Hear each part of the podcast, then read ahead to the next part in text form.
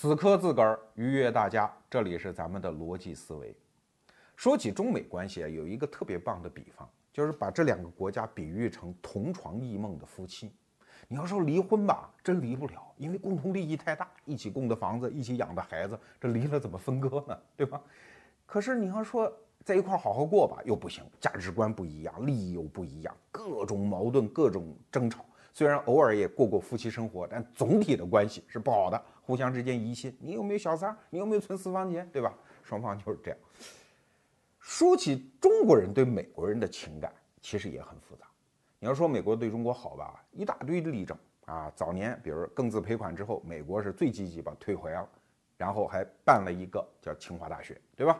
然后二战时候什么陈纳德的飞虎队给中国的各种抗战的支持也很都实实在在的证据啊。可是你要说美国人对中国不好，那也是罄竹难书，一大堆证据，车载斗量。最重要的一个证据，屡屡被人提起的就是排华法案。就在去年，二零一二年，美国众议院还通过了一项法案，是没有约束力的法案，向美国历史上曾经排华、向华人道歉，啊，还发生过这么一件事情，所以这严重的伤害了中华民族的感情。哎呀，关于排华法案这件事情，也就是现在有了罗胖哈，要不然你自己读这个书，我觉得绝对无益于你的成长，因为你的情绪会非常低落。我在看这些史料的过程当中，确实看得非常之难受。啊，如果是一只中国的母鸡看这一堆材料，看完都不会再下蛋了。我告诉你，呃，所以我现在讲给你听，你用极短的时间来搞清楚这是怎么回事。排华法案，一八八二年由美国联邦正式订立，然后在过后的几十年时间里，不断的修订，不断的延期，不断的扩张这个法案对于华人排斥入境的这种边界。那到什么时候结束呢？啊？史历史上说是一九四三年了，是因为抗战，美国也在这个加入世世第二次世界大战，然后有一个中国大美人宋美龄跑去到美国国会演讲，然后风靡美美国国内，说东方美人真漂亮，是吧？那还排什么华呢？这样的美人越来越多越好啊！哎，所以就没有排华法案。确实，罗斯福总统签署说废除排华法案，确实是在二战期间。但是我们看后来的史料啊，举个例子吧。我们都知道，美国驻中国的大使骆家辉，他的父亲，要知道那可不是一般的人啊，那是美国的民族英雄，那是巴顿将军的属下，是为数不多的几个华人士兵参加过诺曼底登陆的。他复员之后，在美国没工作啊，也没老婆呀，回香港找了个老婆，也就是咱们骆家辉的母亲，对吧？带回美国，就这样的民族英雄。正常的美国公民娶妻带回美国，居然还受到了刁难。经过非常复杂的博弈，才把骆家辉的母亲带回了美国。啊，这是我看史料看到的故事。包括骆家辉本人对他的这个父祖辈的很多事迹也很矛盾。比方说，他特别乐于说一个词儿叫“一英里”，也就是他。祖父当年给别人当用工的那个大屋，和他在华盛顿州当州长的那个办公室相距不过一英里。他说：“我们家族用一百年才走过这一英里。”说这话他很自豪。可是你要再深打听他祖父的事儿，他就一般不愿意多说。后来《纽约时报》记者说：“说什么呀？非法移民？他他爷爷就非法移民，所以他不愿意多说。”所以你看，每一个中国人，每一个中国人的炎黄子孙，在提到这件事情的时候，心里。都是有那么一点疙瘩的。好了，就是明摆着欺负中国人嘛，有什么可说的啊？你罗胖这个还能讲出什么花来？无非今天给我们摊一堆血泪史。我刚开始也以为是这样，可是随着读的材料越来越多，我的疑心就越来越重啊！都说丈母娘看女婿越看越有趣，罗胖读排华法案是越看越心仪。为啥呢？因为解释不通。要知道，排华法案不是一部普通的法律，它是美国历史上唯一一部针对特定族群的排外法案。为什么不排斥爱尔兰人？为什么不排斥波兰人？为什么不排斥黑人？专门排斥华人？为什么？过去的历史学家对这个的解释啊，其实也很粗糙，对吧？尤其在意识形态比较浓烈的时代，他给你解释怎么讲，迫害我们华工。对吧？美帝国主义欺负我们中国人，然后还有种族歧视等等，就是这一堆理由呗。哎，摊开来一看都对，但是我告诉你，还是不合情理。我们一条一条分析啊。你说种族歧视，那当然有嘛，那白人歧视这个黄种人嘛，对吧？有的，但是你不要忘了，在美国的种族歧视的链条当中，华人可不是最下等的那一群人呐。即使是在今天，虽然美国人现在谁都不敢说自己有种族歧视，也没有种族言论，但是有一个潜在的歧视链条，往往还是白人看不起黄种人。可是你再到美国的华人社区，你去问问，华人其实还歧视黑人嘞，啊，没准人黑人还歧视印第安人嘞。所以任何地方都有歧视链条，华人并不是在这个歧视链条的最下端，啊，所以你你看爱尔兰人，爱尔兰人其实在这个白人的文化圈当中也是非常受歧视的，嗯，你不信你去看看钱钟书的《围城》，里面就有一句话啊，调笑。很没节操的调笑爱尔兰人，说爱尔兰人的不动产就是奶子和屁股，剩下就穷，跟华人一样穷，对吧？而且尤其爱尔兰人信天主教嘛，跟美国的这种新教传统格格不入，所以爱尔兰人和美国人还增加了一层仇恨，就是宗教上的冲突、信仰上的冲突。那为什么不排斥这些，单排斥咱们华人呢？为啥呢？这个说不通。第二条，就说的是美国。帝国主义嘛，帝国主义总是要欺负弱小国家的嘛，对吧？可是你不要忘了，美国这个帝国主义和其他帝国主义不一样哎，它天生是个移民国家，天生，因为美国国土原来就是印第安人嘛，是一朝一代、一传一传的来自大西洋彼岸、太平洋两彼岸的那些国家种族来到这儿的移民呐。你不看美国现在几亿人，全部是移民的子孙呐，几乎。那为什么单单会排斥华人呢？你到纽约，纽约有一个小岛叫爱丽丝岛，那就是当年美国移民站的一个博物馆，现在是遗址了。那个岛，所有的移民给它起了一个名字，叫“希望之岛”、“眼泪之岛”。一副眼泪是因为拜别家乡，而“希望之岛”呢，这是所有穷苦人，全世界穷苦人要去向往的自由之地呀。你比如说爱尔兰。爱尔兰人在十九世纪中期遭遇了一次，那真是惨绝人寰的大饥荒，因为一个土豆的传染病导致土豆全部烂在地里，整个国家绝收，光饿死饿死，现在统计大概是一百万到一百五十万人，所以剩下又有一百五十万到两百万人，占当时爱尔兰人口的四分之一，漂洋过海，大规模的人在十九世纪六十年代到了美国，成为移民。所以美国向来是无差别的接受这种穷苦人啊，但你像，他第一波登陆的五月花号不就是受迫害的穷苦人吗？对吧？这是美国的立国精神。那为什么在这种立国精神下，他要歧视华人呢？即使是歧视，也是平等的歧视嘛。给大家看一个图片哈，你看这个图片的中间站的是山姆大叔，是美国。左边这个人是来自我们大清国的，对吧？虽然没留辫子，但是你看那箱子上写着个鸦片，对吧？中国人那边呢是欧洲的人，也是穷苦人。你看穿那个破样，但是那个包袱上写着什么各种动乱，什么社会主义啊、无政府主义啊。所以美国人看来，大西洋两岸和这个太平洋对岸过来的都是害虫啊。中国人这个习惯不好，抽鸦片；这个欧洲人带来的是各种各样的有害的这种动乱思想。等等，所以歧视当时也应该是平等的。那为什么专门对中国民族产生了这样的一个排华法案呢？这也不可解释。那你说中美关系不好，那就更是扯淡了啊！你要稍微读一点国际关系史，中美关系在十九世纪后期，一直到一直到中华人民共和国立国这一段时间，呃，这个关系在国际关系上。都是非常突出的相对良好的关系，当然也有个别瑕疵啊。比方说，这个日本侵占琉球的时候，美国人在背后是做了点手脚的，这是另外一句话。总体的大局，这双方关系是非常好的。我们可以给大家举几个例子啊。比方说，中国对外派出的第一个使节，你猜是谁？啊，不是中国人，是一美国人。对。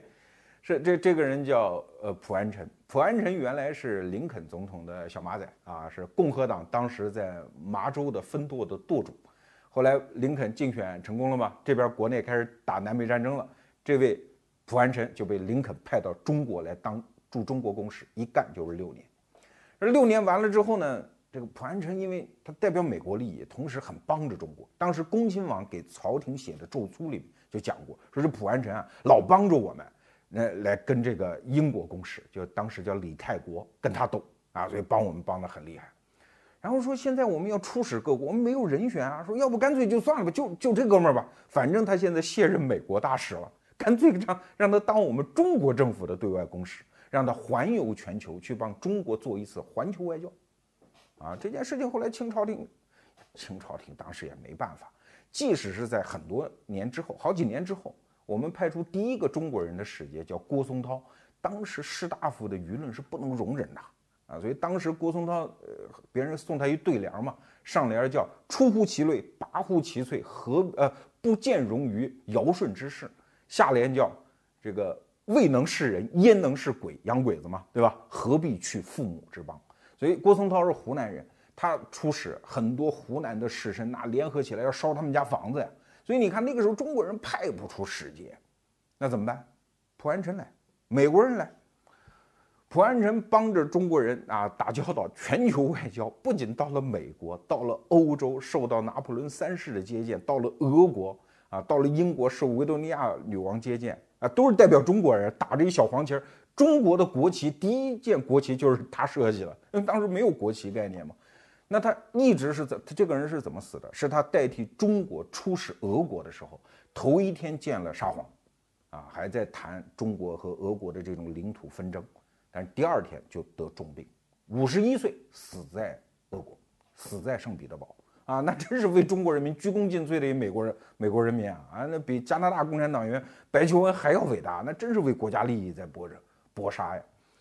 呃，诸葛亮鞠躬呃鞠躬尽瘁死的时候都五十三了，他五十一岁就死了。所以现在在旧金山还有一个华人聚集地，是以普安臣的名字来命名的，来纪念这个美国出身的中国外交家。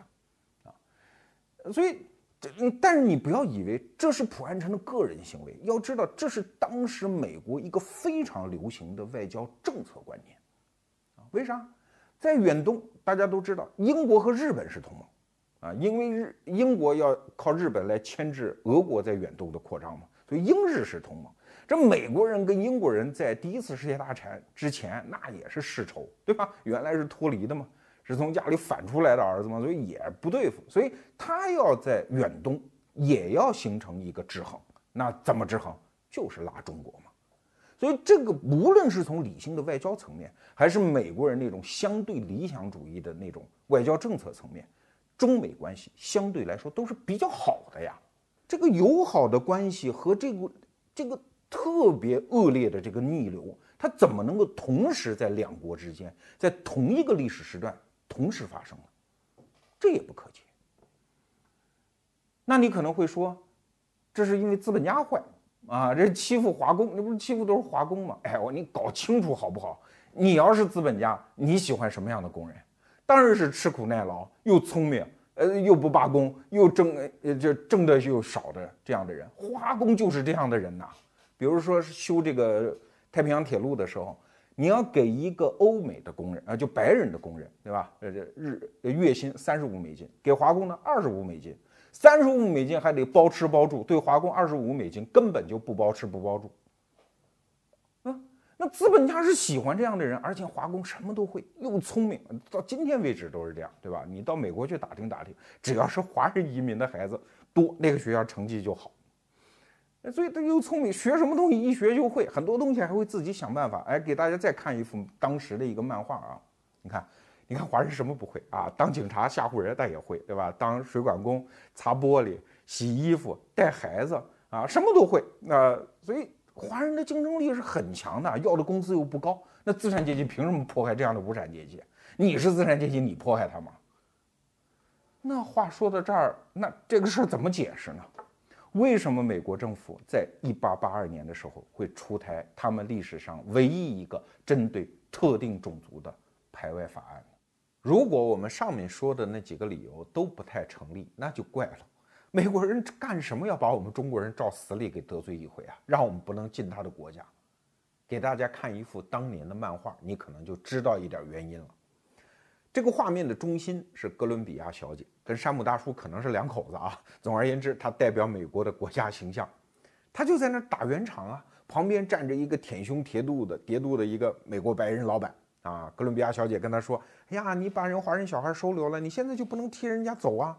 当然，你有权利以后不收留他的兄弟。”一闻听此言，你看哥伦比亚小姐身后的这帮人啊，那高兴乐得鼻涕泡都出来了哈。这帮人什么人？什么黑人、印第安人、爱尔兰人，他们最高兴。他们手里举个牌子，你看这个爱尔兰人举着牌子，一定要把华人踢出去，kick out。看懂了这幅漫画，你才知道华人当时的真正处境。讨厌华人的不是美国的主流阶层，因为完全不是一个阶层里的人，他不构成竞争，对吧？真正和华人竞争的是其他的少数民族的工人阶级的兄弟，那就奇怪了，为什么不是说天下穷人是一家吗？工人阶级觉得工人阶级没有祖国吗？大家都是一回事吗？啊，那为啥呢？我们从美国的两个例子，我们来分析一下。首先是一八八五年，这是在排华法案通过之后的三年，在美国的怀俄明州，就是加利福尼亚东北的有一个州。发生了针对华人的一次屠杀，我们的很多历史著作都拿这个案子来证明白人欺负了我们黄种人，那死了几十个人呢，好多华人商店被烧掉了，你这是赤裸裸的屠杀，我们华人这没招谁没惹谁。可是你真的把史料往细看下去，你会发现，哎呀，是白人，不过不是一般的美国白人，是刚刚移民到美国的西班牙人。那他为什么要杀呢？其实。是因为西班牙人要组织工人罢工，华人不参加，所以在罢工的工人心目中，你就叫工贼。另一个例子就是加利福尼亚那个劳工骑士团，这是在美国历史上排华最得力的、喊得最凶的一个团体。可是这是什么罪恶的团体吗？还真不是，它就是当时遍及世界各个工业化国家角落里面的工人运动的一个分支。啊，你去翻他的档案。他看他的组织的主张，对吧？首先不分种族，没有歧视，啊，同工同酬，八小时工作制，不用童工，全是当时正大光明的，跟欧洲没有什么区别的工人阶级的主张。可是这个组织为什么要排华呢？因为华人不参加工人运动啊，这就是工贼呀。可能我们因为身边这个罢工太少了，我们不太理解什么是工贼。你想想看，工人阶级他是弱势群体。弱势群体想要跟资本家斗，他只有一个条件，就是抱团儿。如果我们都罢工啊，你去上班，那我们就在家等着饿死呗。然后你又工作，所以只有全体工人阶级都不去上班，资本家才有可能屈服。你想想这个理儿吧，就像中国前些年有一些城市出租车罢运，对吧？那个罢运的出租车就见不得那个是这个时候上街抢生意的出租车，所以有时候会发生砸车事件，为的就是这个。如果还不明白，建议大家去读一本美国当时的小说，德莱塞写的名著《加利妹妹》。主人公原来是个流浪汉，好久没有工作了。一听说，哎，电车工人罢工，电车司机不上班了，他心说：“我能不能去挣点钱？”所以他去开车。他心里知道的，这就叫工贼呀，啊，所以吓得不敢下车。但是最后还是下车，被工人阶级给痛揍了，头破血流，工钱也不敢领，然后跑回家了。这件事情就是描述当年的芝加哥大罢工，所以当时中国人不参加任何罢工，不组团去获取自己的权利，这一点是其他少数族裔绝对没有办法容忍。但是如果你说仅仅是工人阶级对华人反感，就能够把这个局部的冲突一直上升为国家意志，让联邦通过法案来排华，这个中间道路还长着嘞。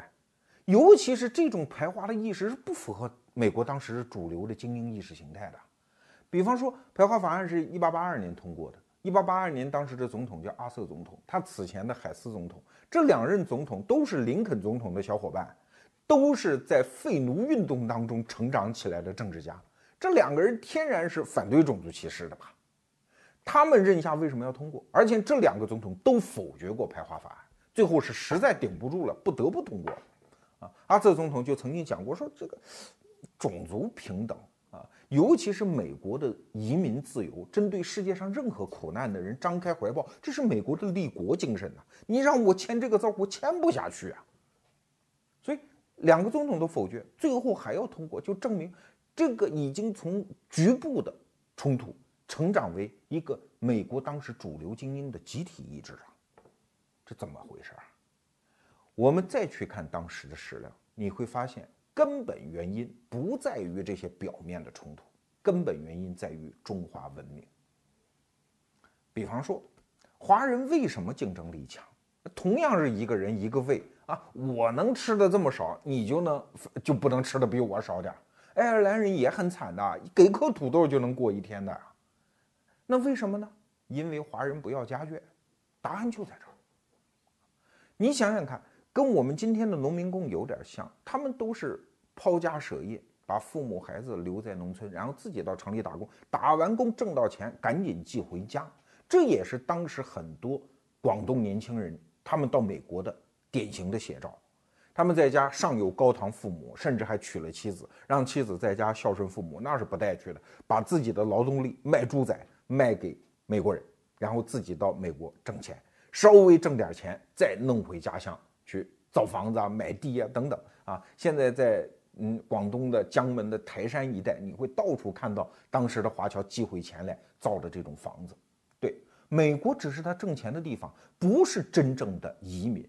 而爱尔兰人这些种族，他一到美国是拖家带口，有男有女，有老有少。所以，一个典型的爱尔兰工人，他要挣的工资是要养活一家子的呀，是要教育孩子的呀。可是中国工人呢？对，只要我一人吃饱，全家就不饿。所以，他们的竞争力真正的差距是建立在这个基础上。说白了，华人从来就没想移民。我们叶落是要归根的，是要回到唐山的，就是那个时候的这个中国大陆啊。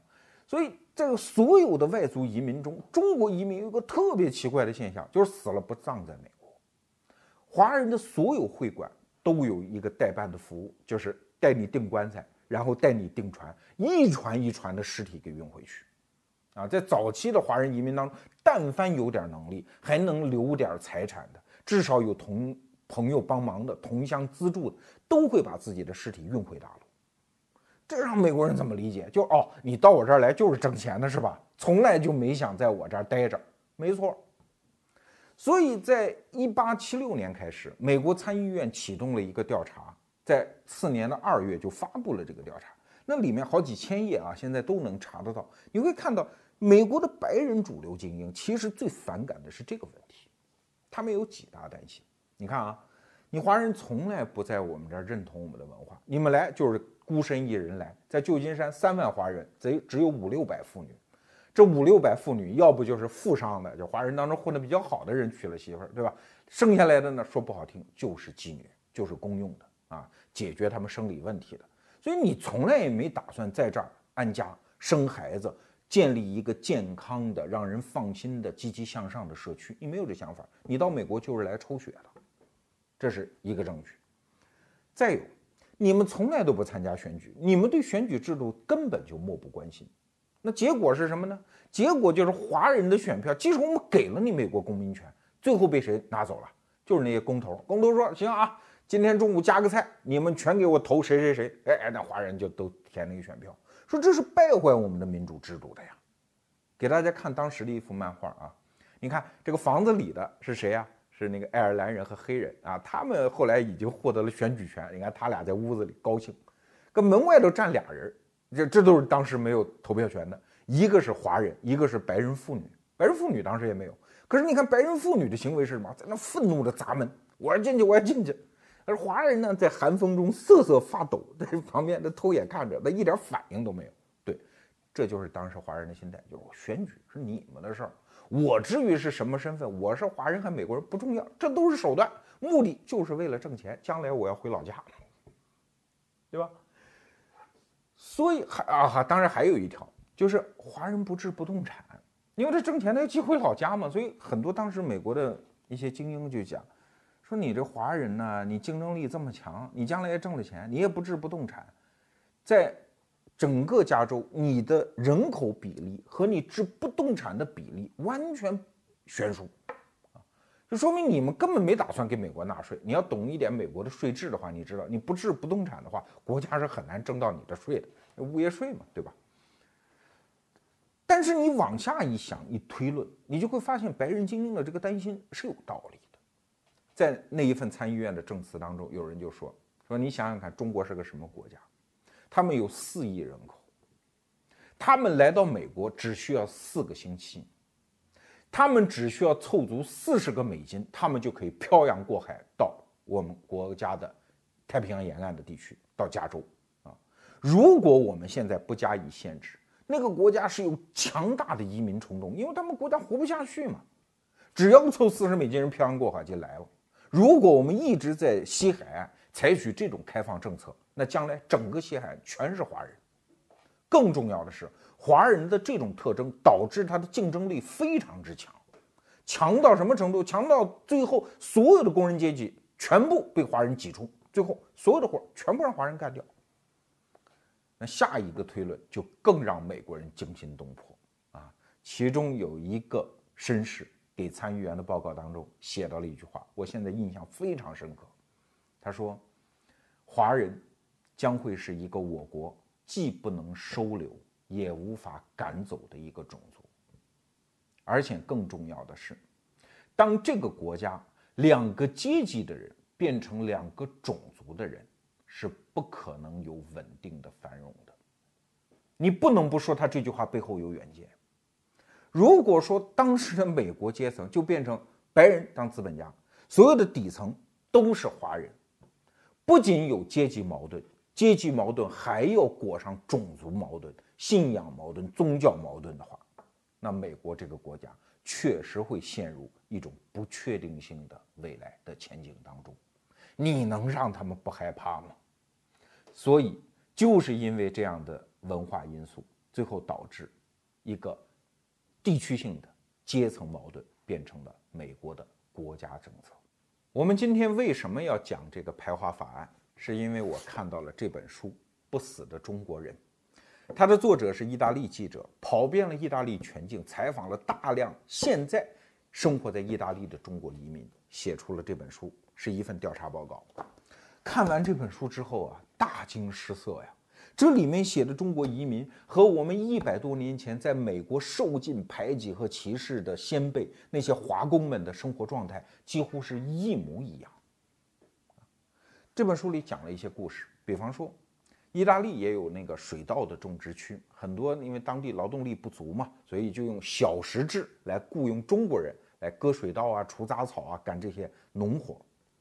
可是有意大利那个庄园主一看，这中国人一干干十几个小时，甚至二十多个小时啊，彻夜的干，最后有很多人都脱水，就累倒在田头。说意大利人说赶紧送医院，送完医院之后说，咱们这样啊，定个规矩，咱每天最多干十个小时，再多了那可不成。所以第二天，意大利人跑到田头一看，中国人跑光了，一个都没有，赶紧跑到工人宿舍，宿舍还有俩人在，最后在打包行李。说你为啥要走啊？这规定十个小时是为了你们的健康呀。中国人说：“猜，我们是出来挣钱的。你一天只让干十个小时，那我剩下十几个小时时间，我不就浪费了吗？我是来挣钱的，我是不是来度假的啊？你不让人挣钱，那还行，不干了走人。你看，这就是中国人。中国人不仅能干，这一章的标题叫“中国人是疯狂的中国人”啊。中国人不仅干活行，还不花钱。首先肯定不买不动产了。也不买大件商品，因为来就是打工挣钱的嘛。我买什么大件东西，回头变卖还不值钱，对吧？而且几乎不怎么花钱。一个典型的中国移民，如果没结婚的话，一个月如果平均挣两千欧元的话，最多花二百。如果是拖家带口，有老婆有孩子，花四百就不得了了。如果花五百，那就得开家庭会议，得批判我们太奢侈了吧？几乎什么都不花。中国人也不理解意大利人，说还要度假，这不是过日子人吗？意大利也不理解中国人，说这个族群怎么可以不度假不休息，对吧？动不动开一个店就二十四小时营业，然后一家人就睡在店里，说这叫什么生存状态？更重要的是文化上的隔阂！这本书里写的有一段话，我几乎是看过一遍之后我就能背下来，太触目惊心了。意大利人说：“说我们对外族啊是有偏见，可是对每个族群的偏见是不一样的。对穆斯林，我们的偏见像水晶一样的清晰。我们都知道西方人对穆斯林是什么偏见啊？阿尔巴尼亚人，我们认为他们是暴力犯罪啊，吉普赛人，我们认为他们偷窃，可是中国人呢，主要是神秘。中国人好像天天只生活在自己车间和餐馆后厨的阴影里面，从来你看不出他是高兴、喜悦还是沮丧。他们从来也不单个的出现，他们一出现就是一群。然后除了干活挣钱、挣钱干活之外，似乎没有什么事情。这本书里有两个字儿来形容中国人：蚂蚁。出现的时候就是群体，从来没有喜怒哀乐，没有表情，然后玩命的干活。这就是中国人留给意大利人的形象。当这种神秘发酵之后，你知道吗？在意大利民间有一个传说，认为中国人不死。哎，我真是希望这传说是真的啊！但是很可惜，这只是一个偏见。你细问意大利人，说中国人死了呀？怎么会是人不死呢？意大利人说不，我们从来没见过人中国人的葬礼，对吧？呃，你看，比方说啊，在米兰，每九十个人当中就有一个中国人。可是每两千个人当中才有一个八十岁以上的中国人，为啥？中国人叶落归根了，他觉得老了干不动了，挣钱挣不动了，回老家养老去了，等死去了，对吧？这叫叶落归根呢。所以很少有意大利人看到中国人的葬礼。所以说到根处，中国人还是一百多年前的习惯，玩命干活，坚决不在文化上跟你融合。所以意大利人说，我们为什么要这个族群？他们不喜欢我们的食物，他们不喜欢我们的文化，不喜欢我们的制度，他们从来不为尤文图斯队和米兰队喝彩。我们为什么要跟他们做邻居？为什么要搞在一起？所以说，虽然时隔一百多年，中国移民的海外处境至今没有变。那你会说，那我们为什么要移民呢？我们中国人安土重迁啊，我们就在这片土地上繁衍生息，不好吗？出去又招人看不起，又招人排挤，受白眼，何苦呢？对，传统社会是可以的，只要不出国门，你就可以不参与全球化。我们中国家大业大，这么多人口，谁也拿我们没办法。别说今天像这样国势蒸蒸日上了，对吧？就在一百多年前，八国联军打进北京的时候，那你洋鬼子也没拿中国人怎么样？你你敢把我们瓜分吗？当时确实有这个说法啊。可是联军的统帅。瓦德西啊，我们中国人的干女婿，赛金花的干老公，他就给自己的皇帝威廉二世写信呢，说有人说要瓜分中国，我看不靠谱，我们没有那么多兵力和脑力能够统治全人类的四分之一，所以我们大就是优势啊！哎，这么大一堆，你搞不动，搞不动，你最多就一人收一两银子，赔款四亿两白银，对吧？你还是得走人，我们接着关起国门来，可以过自己的日子，这是传统社会。可是现在还可能吗？我们中国人不管你高兴不高兴、满意不满意、愿意不愿意，我们作为一个群体，你就必然参与全球化；作为一个个体，不管你是在北上广深还是一个小县城，你都置身于一个全球化的狂潮，你无可躲、无可避。这是今天。那在今天这种环境下，当我们无需背着一个小包袱跑到旧金山去参加全球化。去接受排华法案，去遭受白眼。我们作为一个地球村当中的一个群体，我们是不是也在面对这样的命运呢？就从这一两年的新闻报道，你难道没有听说吗？在非洲，我们被当地人排挤；在西班牙，他们烧我们的鞋；在意大利，刚才我们从这本书里已经看到了；在俄罗斯，他们封闭我们的工厂和市场。对呀，一个全球化的排华运动似乎在隐隐然的成型哦。虽然因为我们强大了，他们未必能成气候，但是这样的一种心态的酝酿，你不觉得这是一百多年前那些历史事件、美国排华运动的历史回声吗？我们中国人曾经以为立足于世界民族之林，我们之所以不能立足，穷嘛。